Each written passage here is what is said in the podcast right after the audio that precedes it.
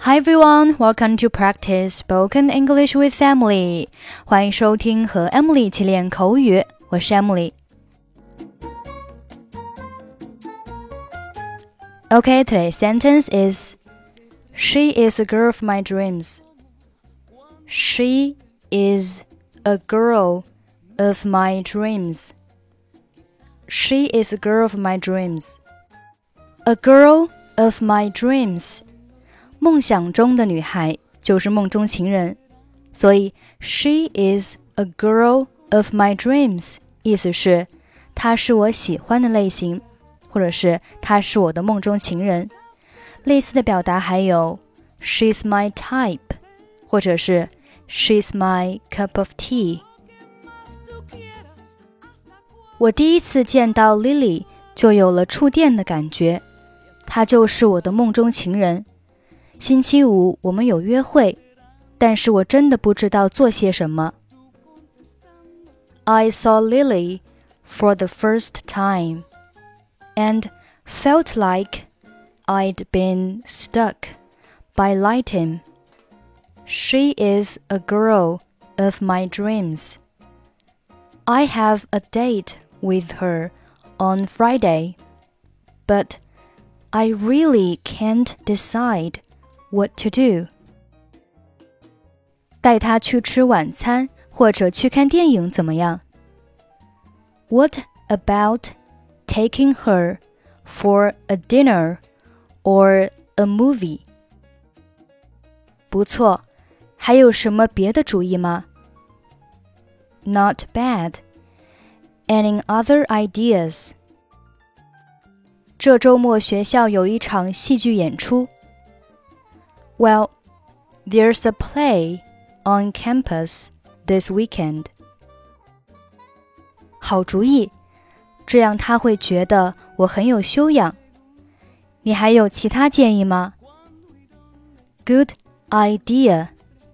That way, she will think that I have culture. Do you have any other suggestions?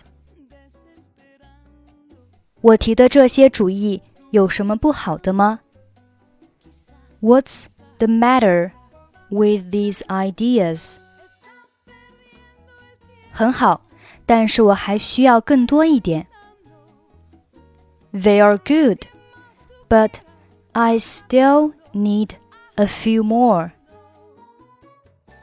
去野餐怎么样？What about going on a picnic? 很好，但是如果天公不作美怎么办？Cool, but what if the weather isn't ideal? 你可以带他去美术馆或者咖啡厅。你觉得这些主意怎么样？You could take her to the art museum or a cafe. How do you like the ideas I've given you? 都很好。They're all good. I saw Lily for the first time and felt like I'd been stuck by lightning. She's a girl of my dreams. I have a date with her on Friday, but I really can't decide what to do. What about taking her for a dinner or a movie?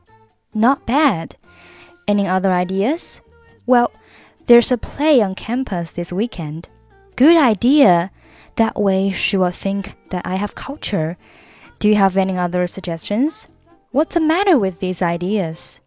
They're all good, but I still need a few more. What about going on a picnic? Cool.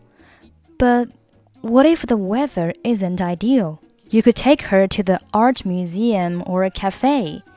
How do you like the ideas I've given you? They are all good. Okay, that's it for today. Thanks for listening. I'm Emily. I'll see you next week.